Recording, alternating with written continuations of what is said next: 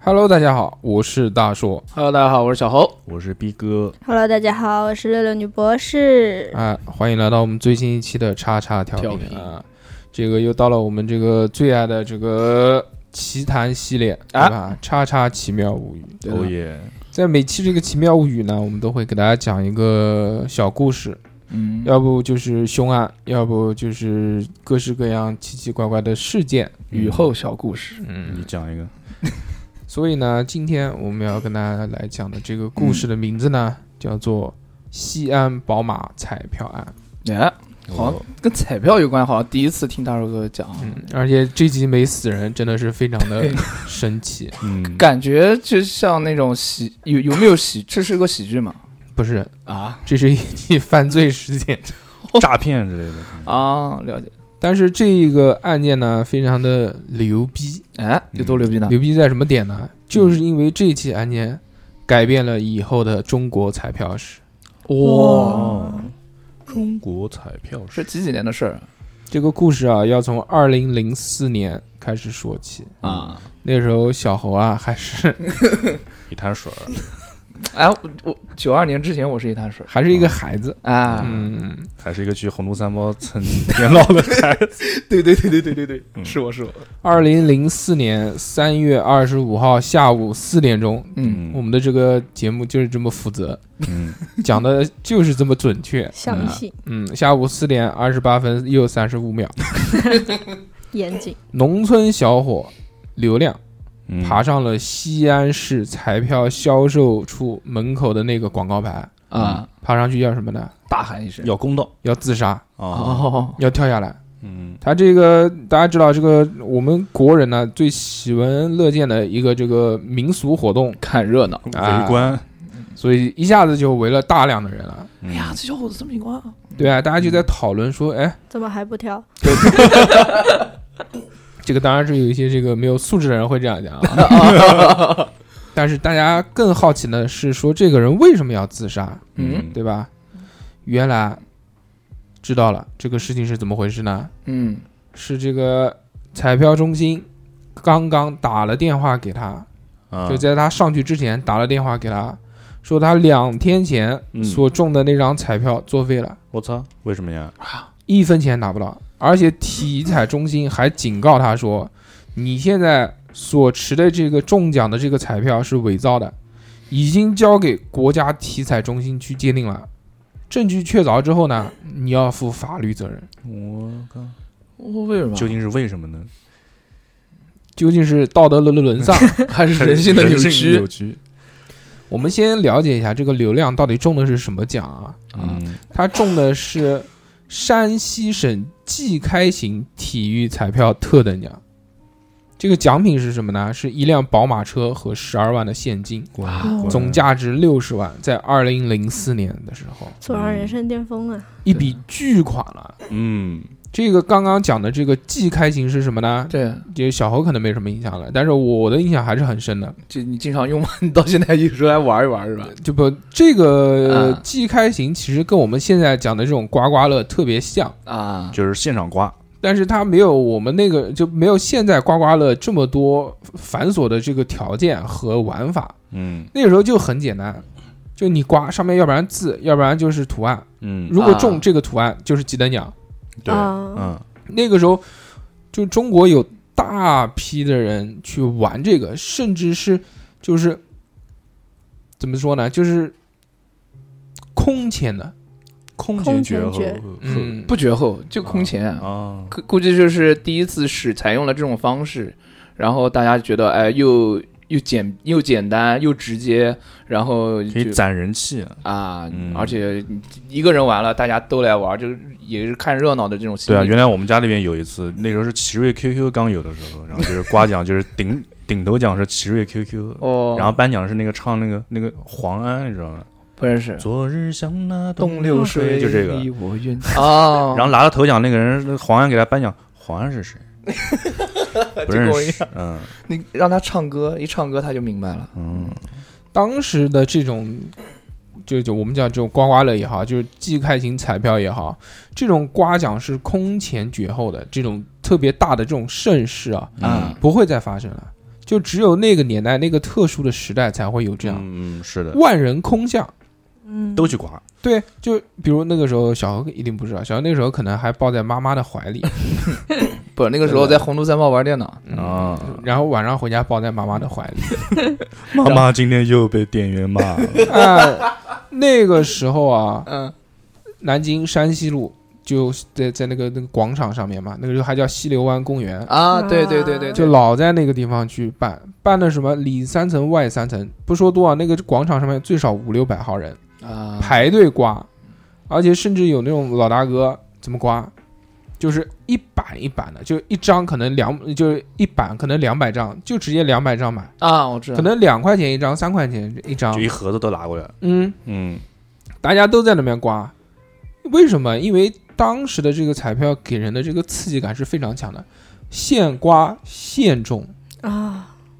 种瓜得瓜，我记得我以前也买过一次彩彩票，然后买完了刮完了还要回去看电视，看它嗯那个数字是不是自己中奖，然后我就熬夜跟我妈看看，后面我睡自己睡着了。没有，这不用吧？他第二天在报纸上面可以登出来的啊。哎，谁没事一天不学习看报纸？可以可以可以，但是这个彩票，嗯那我们继续说回来啊，嗯这个听说这个体彩中心讲了啊，这个宝马不但没了，还有可能被抓，所以这个流量当然生气了。嗯，他又是从农村来的，他也没有什么背景，他唯一能想到的方式就是上去。就逼用一用自杀来逼他们，嗯，就像很社多会舆论，对啊，其实就是为了造成社会舆论嘛。嗯，你想那个时候就是，比如那个农民工讨薪，对，他如果没有其他办法的话，他唯一的办只法能也用生命来逼迫他们，嗯那我们继续把这个事情啊原原本本的来说一遍，对嗯嗯为什么会这个样子？这个时间呢要倒回两天之前了，嗯在这个二零零四年三月二十三号的上午啊，十七岁的刘亮，这个我们能看到他这个年纪还是比较小的啊。嗯，从这个这个来到了西安市之后呢，就哎一看，呃，人头攒动，这么多人在玩，到底是什么东西呢？他进去看一看，哦，看到原来是刮奖，现场刮奖。当时这种刮奖呢，我们之前也讲过了，是一个非常流行的这种方式嘛。彩票的这个主办方呢，会租下一片的空地，将奖品啊，当时的奖品有哪些？第一就逼哥讲的汽车，嗯还有就摩托车这种大件的东西。哇，嗯，摆在这个主席的。那个时候摩托车也没什么好摩托车，都是东风。嗯，京城嗯大嗯洋嗯嗯那种，他会把这些大件的奖品呢摆到那个台子上面，是的，然后引诱老百姓来刮。啊嗯，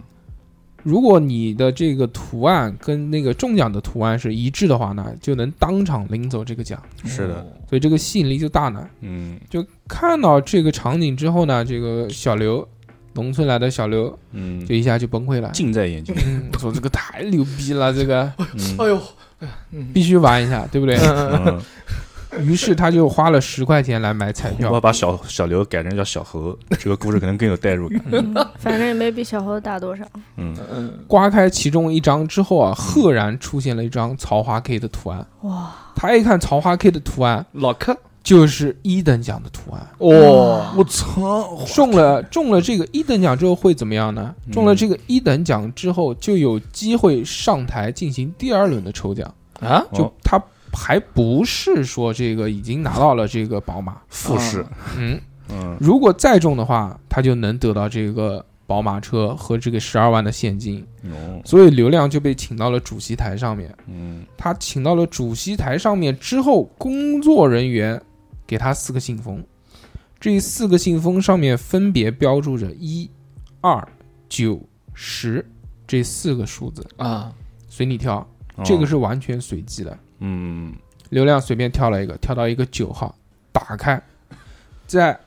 公证员的监督之下打开了这封信封嗯，之后，信封上面写着“宝马哇，九九归一，”两个大字。嗯就中特等奖了，嗯这个是叫特等奖吗？哇，崩溃了，精神崩溃了，开始舔舔地板，开心、兴奋，嗯是不是？刘亮在工作人员的引导下，戴上了大红花，我戴在胸口，啊，合个影，并且劳模，随着女模特一起上了轿车，哦在西安市巡游了三个小时，我操，车油开完了，就没办法。当时为什么要巡游呢？嗯，是为了给这个题材做这个噱头嘛？宣传不要的人以为哪个结婚了呢，胸前戴个大红花，然后女模特在他旁边，然后开解放始了 巡游。战争解放了，嗯宣传完之后呢，这个流量就美滋滋的回家了，就啊是等说这个这个等他这个通知我正式的过来，这个拿奖和拿这个宝马，然后等电话等呀等呀等呀，就等来了这通电话。嗯，这通电话就是刚刚我们之前讲的，啊，就是说他已经这个叫什么呢？说你这个彩票是假的，嗯你，你过来自首 吧。接受法律的制裁。对，不嗯光不给你讲了，还要这个叫什么呢？还要这个，说不定要负刑事责任。搞不好坐流牢。流量流量欠费，流量一路之下呢，他就这个爬上了这个广告牌，威胁说嗯我要自杀。嗯，啊，他的这个行为啊，引发了这个全社会的关注，老百姓都纷纷的讲说，是不是这个体彩中心作假？他不愿意给这个钱。对，当然，这个都是众说纷纭，所以说这个大家也不太清楚到底是怎么回事。在三月二十六号的时候呢，西安省的彩票中心就召开了新闻发布会，嗯宣布经国家体彩管理中心鉴定，流量所持的曹花 K 是由一张曹花二涂改而成，啊，是假彩票，此次中奖结果作废。哇，过了一天之后，三月二十七号，流量也在家里开了新闻发布会，谁还不能开个新闻发布会呢？是不打是？开了开了抖音，可以啊，嗯，这表示说体彩中心手中所谓的假彩票绝对不是流量当初购买的那一张。嗯，就在同一天，山西省体彩中心的主任。贾主任叫贾 安庆，名字名字似乎有一些戏谑嗯啊。嗯贾主任接受了《焦点访谈》记者的访问，啊，嗯，已经很大了脑袋，嗯，焦点访谈都来了。那个时候的教练啊访谈，噔噔噔噔噔嗯而且山西省啊，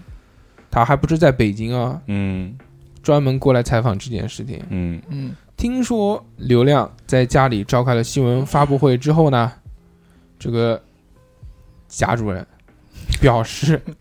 说，彩票的信誉就是我们的生命，我以人头作为担保，体彩中心一定没有作假。嗯，哦，他还表示说，刘亮所持的这个中奖彩票一定是假的，我操，不管是他作假还是别人作假，他拿着这张假彩票去领奖呢，一定是诈骗行为。我奉劝当事人尽快投案自 首。流浪又崩溃了，我跟你讲，真的，又欠另外费，了，有一些律师想要出名，想要为这个流量去辩护，最终一定会身败名裂的。我们由此可见，这个贾主任，这个对不对啊？嗯这个他的话术非常的官方，也非常的这个 果断啊决绝，嗯，这是威严威 严。呃好吧，好吧，好吧，耸听，嗯，嗯嗯，但是流量呢，他又坚持说，我肯定没作假。如果作假也是这个，人头落地，，不是，如果作假也是这个彩票人员作假，就是卖彩票的这些人，嗯然后就把这个事情呢，这个反过来诉讼了西安体彩中心。接到西安市，就是就就不是接到这个陕西省体彩中心的报案之后呢，嗯西安警方那就出动了呗，那就就就找啊，就查啊，说这件事情到底是怎么回事呢？嗯首先查了第一个人，这个人就是叫孙成贵。孙成贵呢，他是这个彩票的负责人。嗯，让警方尴尬的是什么呢？啊，嗯他辞职了，是 辞职孙成贵这个人失踪了，哦嗯，变成了个柜子，这让公诉机关一下子就没了人证，嗯证明流量这个彩票到底是不是这个作假的证据就没有了，因为这个这个他彩票也没有了。啊，他的那个人证也没有了，人证一下物这证个都没了啊，对啊，就陷入僵局啊。嗯那怎么办呢？这个事情啊，不断的随着时间而发酵，流量身边也聚集了一堆的这个律师团队，想要对他进行一个这个法律支持。我都想出名，嗯，央视啊和各大媒体也就调查了这件事情，结果这个央视调查出一件什么事情呢？就是西安的这个即开型的彩票，其实早就被承包出去了，哦，它不是体彩中心直接去搞的非官方，啊。嗯，外包的，组织彩票销售工作的这个承包商啊，就承包这个彩票的人是叫什么呢？他叫杨永明，哎，这个名字听着就有点害怕了，肯定会电击，对不对？ 嗯对，就一字一字之差。嗯，杨永明呢，他是这个浙江湖州人，之前长期是为陕西省体彩中心提供中奖奖品的。通过这一层关系呢，他就和这个陕西省的体彩中心上下都混得比较熟悉嗯了。哦，所以在二零呃，在一零一九九七年的时候呢，嗯，他开始承包了这个山西地区的机开型彩票发售工作。啊，啊，孙成贵就消失的这个人呢，就是他的手下。哦，这个案情一下子又扑朔迷离了。对，那可以找那个他呀，就找那个那个人，嗯他他领导孙成贵他领导杨永明，啊，对对对，杨永明，那肯定是又去找这个大老板嘛，对不对啊大老板一查，查出了问题，啊，查出什么问题呢？说此次开奖工作啊，销售彩票总共是多少钱？知不知道？总共是一千七百万，我的就天，赚，了这么多钱啊，啊、卖了一千七百万，产生了四位宝马大奖的得主，分别是三月二十号中奖的四川人杨小兵。啊，三月二十二号中奖的陕西汉中人刘小丽，嗯三月二十三号中奖的刘亮和三月二十四号中奖的河南宜阳人，甚至那个人连名字都没有。就是说，他卖彩票卖了一千七百万，对抽出去四辆汽车，啊嗯这四辆汽车当中呢，其中一个人是刘亮，对啊，剩下三个人我们分别再讲啊。嗯，那经警方核查，啊这个杨小兵就是其中这一个人。杨小兵的身份证信息和户口信息完全不符，哦而另外一个王军身份证号码少了一位 数，两人留的联系电话都是空号，唯独只有汉中的这个刘小丽是确有其人的，啊，那流量也确有其人啊，嗯对吧？就这两个，所以警方就决定先去找刘小丽了解情况了。嗯，在审讯刘小丽前呢，警方调取了她的通话记录，他们就发现了一个情况，嗯，就是说在三月二十二号中奖之前啊，嗯这个刘小丽和孙成贵之间有大量的通信来往，哎呦，内定人员，嗯，就很奇怪啊，对不对？嗯这个大家一想呢，说这个一定是一个随机中奖者，怎么可能这么巧，正好跟彩票销售工作的这个孙成贵认识呢？对呀，对啊，警方就找到了这个刘小丽，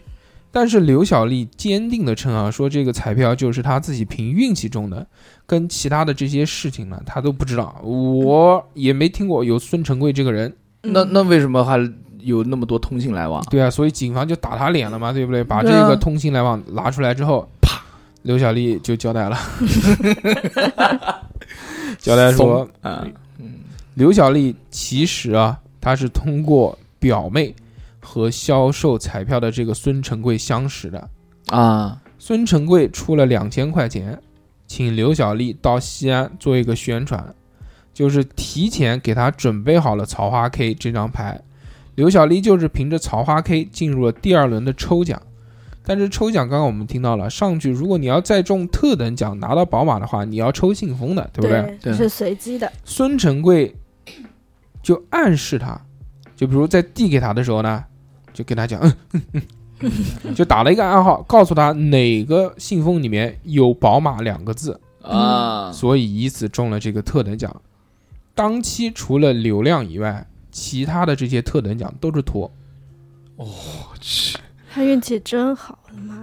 呀！哎，这个我们继续往后讲啊。嗯，但是其他两个人为什么找不到呢？因为其他两个人就是拿了钱嘛，肯定都是两千块钱一次嘛。啊嗯拿了钱之后留的都是假的，啊，就演员嘛，唯独这个刘小丽是这个一个非常耿直的女青年，哦她留了自己真实的身份证号码和电话，最后就被查出来了。哎，之后取得了刘小丽的口供之后呢，警方立刻就逮捕了这个负责彩票发行的承包商嗯杨永明。啊，经审讯之后得知啊，这个季开型的彩票发售其实就是一场精心的骗局。嗯首先，我们先来讲这个孙成贵啊，孙成贵他会将前一期其他的中奖者都对过的桃花 K 取出来，就上一期中奖的这些人，啊的因票，因为他们承包也是一期一期承包的嘛，啊，嗯对对，他把那些废票就上一期的拿出来。这个废票呢，肯定不像我们现在的这种彩票都有什么编号啊、日期啊什么的，啊，他那个时候应该都没有，相对来说做的比较简单一点。对，它就只有一个图案。它有了这些图案之后呢，他就把这个有桃花 K 的嗯交给了这个啊、拎出来，拎出来之后就交给托、嗯花钱雇来的这些人，啊让他们进入第二轮的抽奖。在第二轮抽奖的环节当中呢，孙成坤再拿出几个信封来，其中有一个信封就有写着宝马的纸条。孙成贵这个时候就会暗示托去抽这个信封，从而骗得大奖。但是有一个问题，就是孙成贵他是怎么知道这个牛皮信封里面有“宝马”两个字呢？因为这个信封是被公证处公证过的，对，在公证之下封起来，然后打散之后嗯，再发下去的。那说嗯明公证人员也有他的人吗？不，虽然这个中奖的信封啊是在公证监督下密封的，嗯，但是只是密封而已。保管者呢是孙成贵的老板杨永明， 那就没事拆开来看一下不就行了吗？他开也不能开啊所以他就怎么呢？因为这一拆开呢就有印记了，对，有痕迹的他。怎么弄呢？他拿这个光照啊，啊，小我何，懂不？嗯牛逼嗯嗯，他就用那个一百瓦的那个灯泡去照那个信封，这样光就透出来了。对他一下一看就知道哪个上面是写着宝马的纸条了，啊，其他都是空的嘛，有个东西还看不出来嘛，嗯对不对？哦是哈。我以为就是他那个纸上面只能照字，我他其其他信封也是有纸的，不，其他信封都没就是纸。空的是吧？嗯哦，那那很简单，不用一百瓦，几十瓦就可以了。那时候信封不都有编号的嘛，对啊，所以他记住那个编号就记住了，啊，说你对到对底对谁能中奖，我就控制的牢牢的。那些真正抽中桃花 K 中奖登台的时候呢，拿出来的那几个信封都是里面根本就没有宝马的，啊就给你都不给你。嗯不给你中奖的机会。等有托上台的时候呢，再把有中奖信封的那些人拿出来拿出拿来，出来，让托去抽，这样就百发百中了，托就能抽到大奖了。按道理来说呢，这个事情是不会出错的，对，但是有一个问题，嗯这个问题呢是一个巧合，嗯，杨永明那天正好犯糊涂了，他拿错信封了，难得糊涂嘛。他把装有宝马的这个信封混在了其他的信封里面，啊，而且真的是巧，流量也是手骚。就正好在他犯糊涂的那天抽到了特等奖。对，太狠就了他真的是凭运气四抽一抽中了特等啊奖，啊啊！但是我们现在再回过头来想一个问题啊，这个问题就是说，这个杨永明他为什么要造假呢？对不对？嗯，因为他本身这个就是做彩票的嘛，嗯，他做彩票的时候，他作假，那这些奖品发不出去，他又干什么呢？如果这个彩票是彩，如如果这个彩票的体系啊，它是由彩票中心提供嗯或者是什么东西提供的话呢，其实是没有问题的。他干嘛要作假？所以这个时候我们就要来讲一讲说这个季开型彩票的收入分配方式。对，当时彩票收入分配方式是这样来的：彩票发售的金额是以百分之五十的方式还给彩民的，嗯，就是你比如一千七百万，你你有这个这个八千啊对八百万，八点多嗯是要返还给彩民的，其中百分之三十五是作为公益金，这个公益金呢，国家拿十五，嗯陕西省呃陕西省的这个体彩中心拿八，啊，西安市的这个体育局嗯拿十二，你 三个三个名称每一个都讲的有点问题，提一提口音，这样讲起来比较俏皮。 啊，其中前面讲了这么多啊，嗯还有百分之三呢是作为彩票的成本，就是印刷的成本，啊百分之一是归省体彩中心的管理费，啊最后这百分之十一是归承包商所有，哇，他就赚这十一的钱。但是有一个问题哦，嗯，就是说这个彩票发行是有风险的，广告的宣传费用、场地的租赁费用、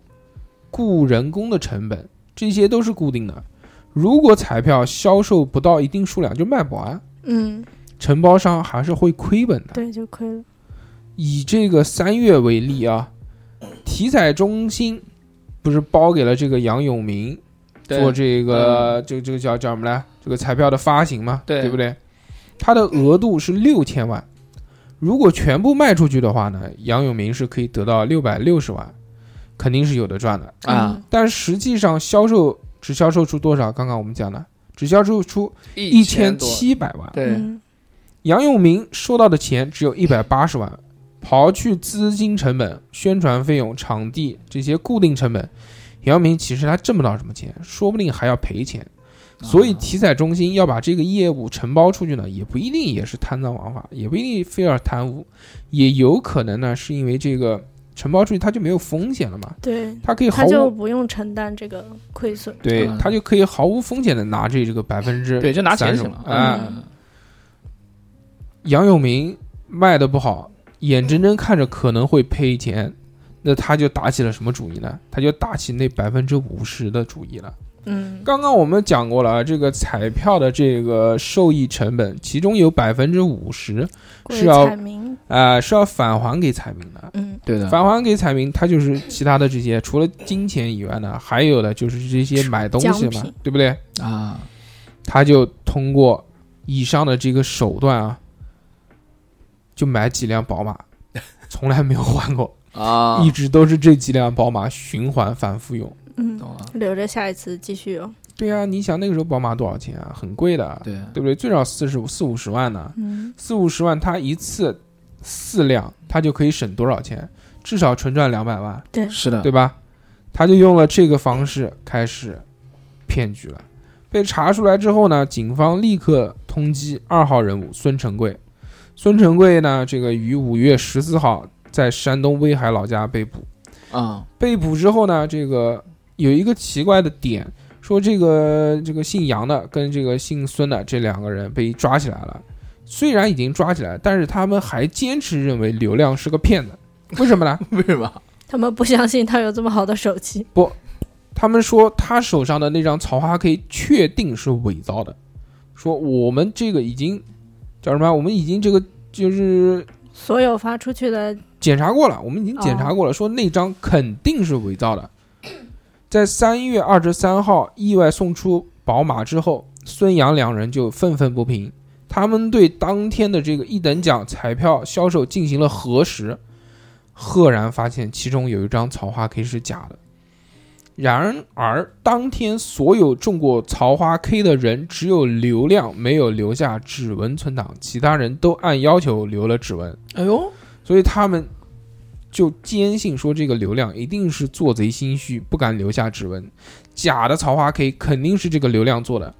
既然如此，不如炸一下流量，逼他放弃宝马或奖金。两个人觉得这个事可以搞，嗯于是就打电话给了这个体彩中心，才有了刚才的那个通话。嗯、哦啊，原来如此，警方呢，他也觉得说这个，既然他们那么已已经抓起来了嘛，所以他们觉得这两个人既然这么笃定的话，他们就要查一查了，到底这个流量是不是作假的。啊，看他会不会画画。经过这个警方的鉴定啊，嗯，警察发现流量虽然中奖之后没有打这个指模，但是在真实的中奖彩票上面是有他的指纹的，所以啊啊流量的这个嫌疑就被排除了。嗯，哦，那那这个因为彩票呢？因为一等奖它那个草花 K，它是有好多张的，对对对，他们收上来之后都是统一保管的，他不可能说这个这个是流量的，那个是谁的，嗯，收上来之后就乱了。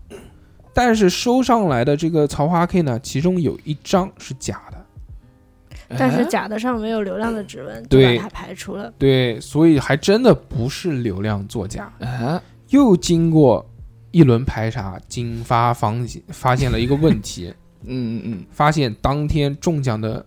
还有一个人，还就那个没有姓名的吗？不是没有姓名的，是另外一个人。嗯这个人有重大的嫌疑，这个人的名字叫做刘先奎。 都姓刘嘛，嗯，嗯然后就审讯嘛，审讯之后就知道了嘛，刘先奎这个人和他的邻居黄四清黄四清，黄四星干嘛？听说说这个季开型的彩票可以中宝马车，他们就动了歪心思了。好多人盯着这块肥肉呢。嗯，我的个妈呀！他们怎么动这个歪心思呢？他们嗯就伪造了这个草花 K，就是他们先抽嘛，抽抽抽半天抽不到，抽了一张草花二， 他们把那张草花二经过涂改之后，改成了 K，哎，蛮狠的，他们画画应该挺好的，就看不出来。真会的是 PS，他们有没有炫在会炫图、啊炫图更真实一点是 吧？嗯，改了草花 K 之后呢，然后他们就去兑奖了嘛。兑奖之后，但是因为他们运气不好，所以他们没有抽中特等奖。啊，拿了个一等奖，一等奖可能是钱，我估计他是这个案件上面没有讲，嗯，但一等奖最少也也就不是不说多吧，这个四五千块钱总会有的吧。对，嗯拿了钱之后也就走了哎，本以为很开心，没想到因为这个事情被捞出来。如果没有这个事情的发生，他们俩也就拿着四五千块钱就走了，就啊开开心心的啊。那个时候钱也挺多的，四五千。孙成贵嗯当天晚上他核对那个彩票的时候，不是发现了说这个有假彩票的吗？啊，就和这个杨永明商量说，这个说不定他妈的还真的是这个流量所为了，之后才有的这些事情发生的。嗯，误会了，嗯嗯， 但是嗯，因为这一件事情而揪出了一大帮人，哇，又一大帮人又被拉出来了这一大帮人呢，就是那些官员了，啊，懂了。比如，比如那个贾主任，真的是假的主人，贾主任的那句“我以人头担保”成了当年的流行语。事后人们才知道，贾主任的人头只值十三万，啊，受贿了。可以，五月中旬，国家体育局下了一个这个通知，叫《关于严肃查处西安伪造中奖彩票事件的通知》，暂停了陕西省即开型体育彩票的销售。嗯，五月十七号，国家体育总局在全国范围内停止了销售即开型体育彩票，所以之后就看不到了嘛。嗯，嗯，就是因为这件事情才影响了这个。懂了，懂了，懂了。六月四号，陕西省体育中心宣布，流量所中的特等奖真实有效，并且补发了流量的宝马车和奖金。哎呦呦，六月上旬，陕西省体彩中心有关领导和公证人员相继被刑拘，杨永明就是那个承包的。嗯，被判了十九年，哦孙成贵被判了十七年。嗯陕西省体育总总局的这个贾主任，因为受贿十三万元，被判处有期徒刑十三年，我的一万块钱一年。嗯，哎，我想问一下，就是那个公证人员为什么他也会刑拘啊？公证人员吧，他有责任呀，对不对？啊，，对也对，他虽然看着是的，但是他有责任啊。嗯之后继续啊，还有这个被获刑的还有谁呢？嗯，还有一个副主任，副主任，副主任也受贿了，受贿了三万。是姓傅还是不是，他就是副主任，哦你？这太扯了！你妈一个体育总总局的这个彩票中心，一个姓贾，一个姓傅，还得了？这个张永明受贿三万元，嗯被判处有期徒刑七年。啊，这个他比较惨，因为他嗯三万判七年，人家十三万判他十13三年。年，体育总局的这个西安市体育总局的负责人，这个受贿了九点四万元，还四千块钱，我我的操被判了十一年。嗯，之后还有两个老老大哥也被判刑了，这两个老大哥就是之前作假彩票的那两个老大一哥，等奖老大哥，对，分别被判了四年和三年。哎的妈呀，公证人员因玩忽职守，判处有薪有期徒刑两年，缓刑两年，啊，就是判缓，呃就是判二缓二，这个就就不坐牢，嗯就是只是缓刑。刘小丽这刚刚那个花两千块钱的托，啊！嗯，这个被判处有期徒刑两年，缓刑三年，哦，刘小弟好亏啊，真的亏，这两有两案底了。这两两千块钱做两年， 我操，真假的？今天我们讲的这个故事呢，就是这个西安彩票作假案。啊，我觉得这个故事的点在什么地方呢？就是因为这一个事件影响了我们后续的这个历史。对，如果没有这件事情的话，我相信季开型彩票应该会更火。其实我们现在玩的那种刮刮乐啊，什么这种，已经没有太多的这个没有这么大力度。对，为什么呢？因为首先第一个，它中奖率并不是那么的高；嗯，第二个呢，就是说没有那种什么时候都能买到。原来是什么呢？原来它是比如说我礼拜六、礼拜天在这个地方开开一天，哦狮狮子桥那边哎，其他地方没有卖的，所以大嗯家就一起涌到那个地方去。嗯啊，人都有一个从众心理，有了从众心理之后呢，就大家看啊，他买一本，那我也买一本，对不对？嗯就本来说我就花两块钱的，结果你妈回来的时候发现两千块钱都花 光了。啊，对，当时这个彩票呢，其实赌博意义也非常的浓，嗯导致很我听过很多例子，都是就是倾家荡产去买这个彩票，嗯结果拿回来的都是一堆脸盆啊。